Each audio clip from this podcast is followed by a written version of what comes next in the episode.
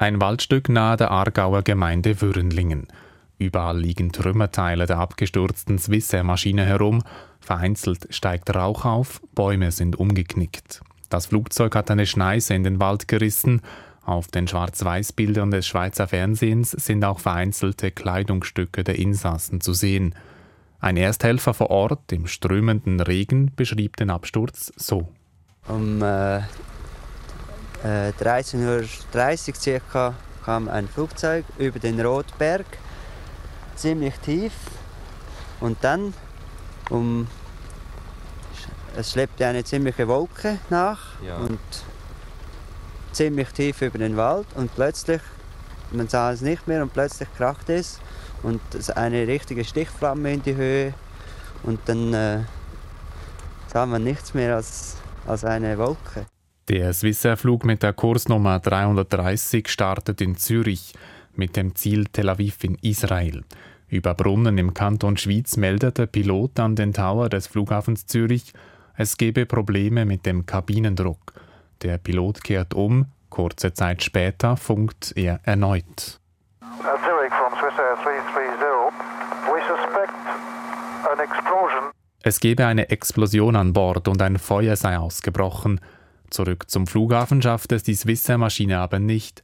Die Maschine driftet nach Westen Richtung Würnlingen ab und um etwa 13.30 Uhr funkt der Co-Pilot, die Maschine stürze ab und er verabschiedet sich. Der letzte Funkspruch aus der Swissair-Maschine. Im Frachtraum war eine Paketbombe explodiert, sie war an einen Höhenmesser gekoppelt. Die mutmaßlichen Täter waren schnell bekannt, stritten aber alles ab. Das eigentliche Ziel der Bombe soll eine israelische Maschine gewesen sein, wegen einer Flugumleitung soll die Bombe aber in der Swissair-Maschine gelandet sein. Hinter dem Anschlag steckt mutmaßlich die Volksfront zur Befreiung Palästinas. Sie gehörte zur palästinensischen Befreiungsfront PLO, dementierte aber verantwortlich zu sein. Restlos aufgeklärt wurde der Fall in der Öffentlichkeit nie. Im Jahr 2000 wurden die Ermittlungen eingestellt, die mutmaßlichen Täter kamen straffrei davon. Über das Attentat sei ein Mantel des Schweigens ausgebreitet worden, sagt der damalige Ermittler. NZZ-Journalist Marcel Gier gibt ihm 2016 Recht in einem Buch zum Terror in der Schweiz.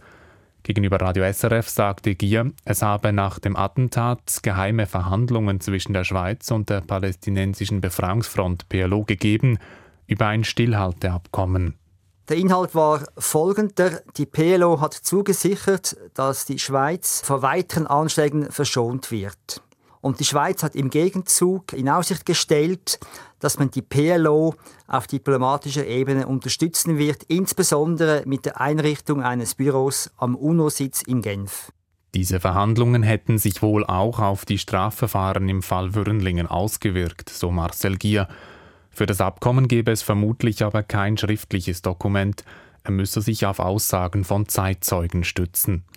Im Jahr 2018 beantragte eine Privatperson, dass der Fall wieder eröffnet werde, nachdem neue Dokumente des FBI an die Öffentlichkeit gelangten. Die Bundesanwaltschaft verzichtete aber darauf, weil die Beweise nicht ausreichten.